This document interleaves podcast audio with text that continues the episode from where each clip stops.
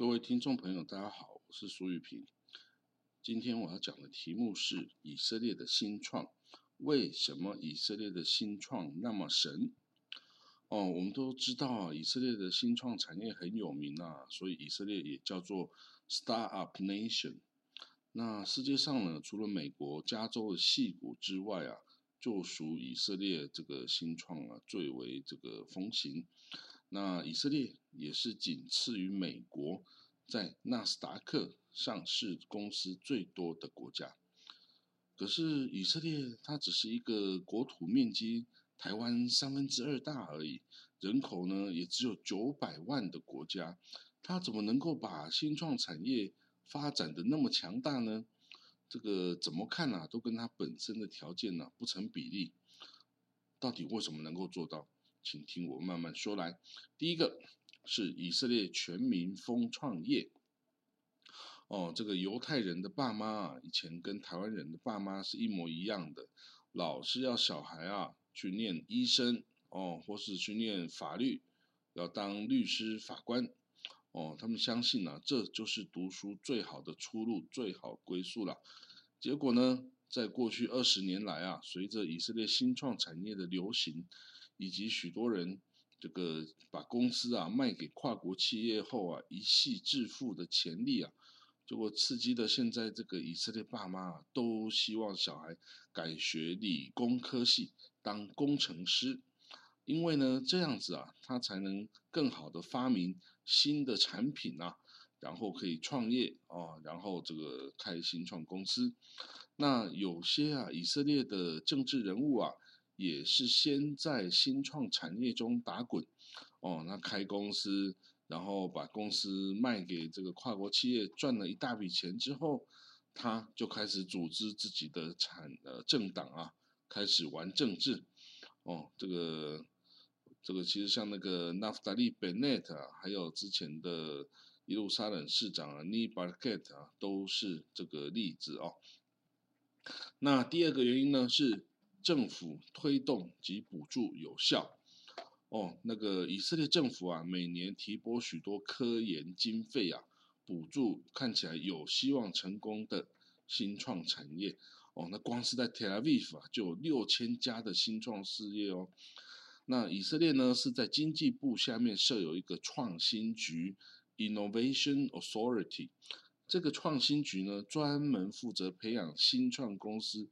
哦，从它的成立啊，到逐步的成熟，那这个创新局呢，使用以色列政府编列的预算支持，然后协助这些新创公司啊，度过创业的死亡之谷啊，Death Valley。那最多啊，这个政府甚至可以提供到这新创公司百分之八十五的资本额哦的补助啊。那但是呢，这个创新局啊，这以色列政府啊，不会要求。换取这个新创公司的股权哦，等于只是一个这个贷款这样子。那一旦呢，新创公司最后经营不善呐，啊，不幸倒闭了，这创新局啊也不会要求这个这些创办人啊来偿还哦这个政府补助的资金。那如果呢，呃，这个创业成功了，这个公司啊，呃，发展壮大哦，开始销售啊，有收入，那这个公司啊就应该要分期付款哦。把这个政府的补助金额还给政府。此外呢，这个创新局哦，它也补助一般公司的这个创新研发经费啊，这个经费就这个补助就占它年度经费的一半哦。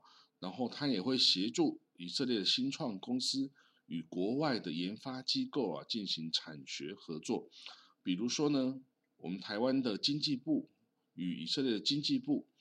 那还有我我们台湾的科技部与以色列的科技部之间呢，都有这种共同研发计划哦。就是说，这种共同研发计划就是每年啊选出呃指定一个领域哦，比如说人工智慧哦、先进材料哦、生物医学等等，然后由台以双方啊共组研发团队，然后提出这个研发计划。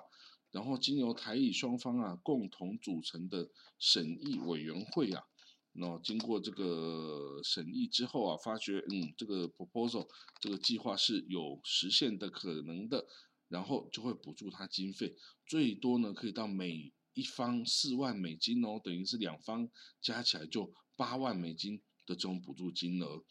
那此外呢，以色列的大专院校与研究机构如 Weizmann Institute 哈，魏兹曼科学院等，这个这里面的教授啊或研究人员啊，都可以将自己开发出来的新科技啊商业化。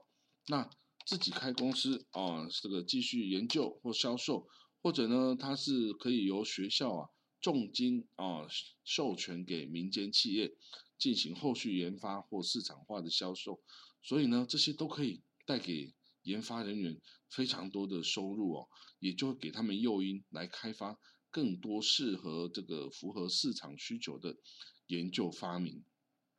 那此外呢，这个创投环境良好啊。以色列全民呐，对投资新创都有热情，所以新创公司募资容易。怎么说呢？当然啦，以色列的新创公司啊，也不是都那么神啦。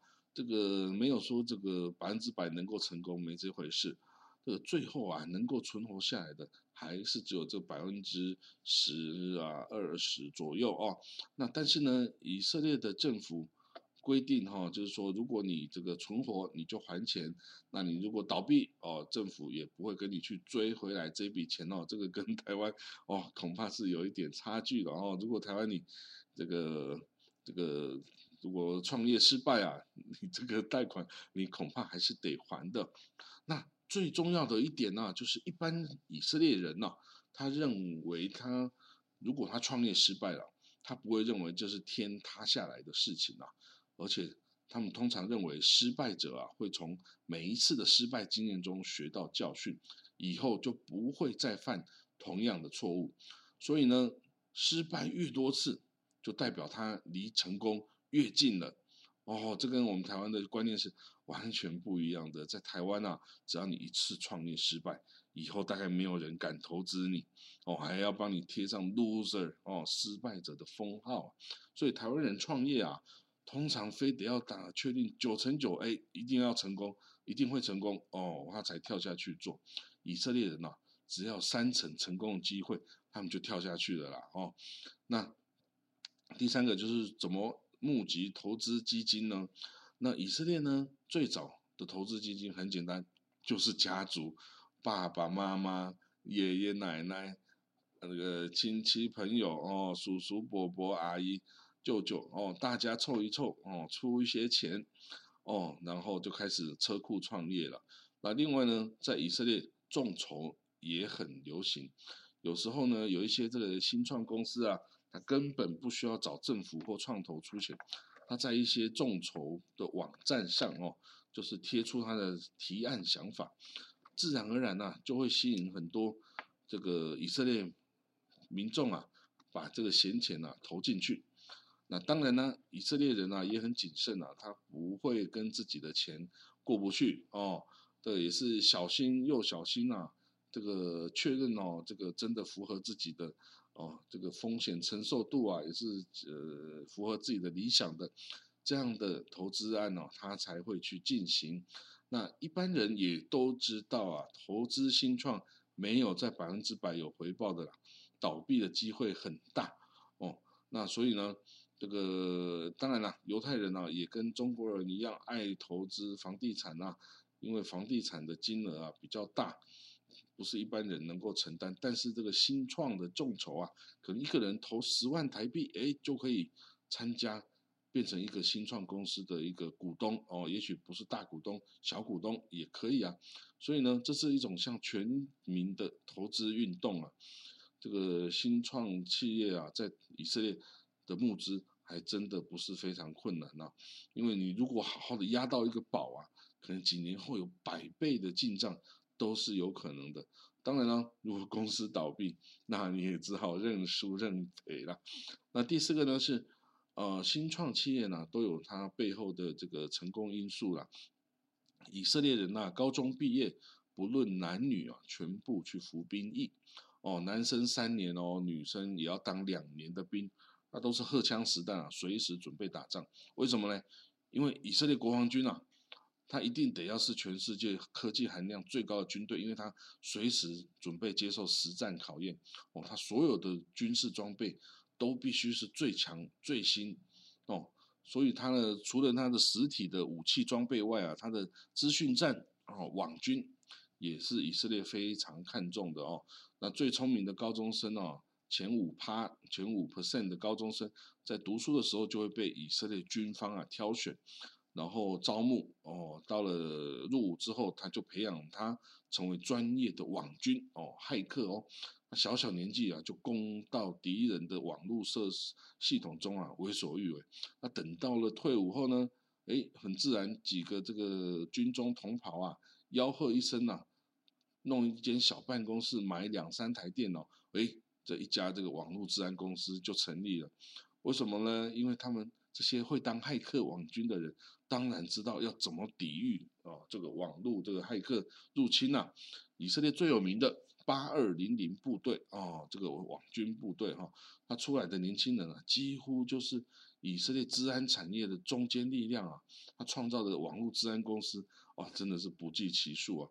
那另外呢，在以色列空军啊服役的，他可能退伍后哎去组一个公司开发这个无人机啊。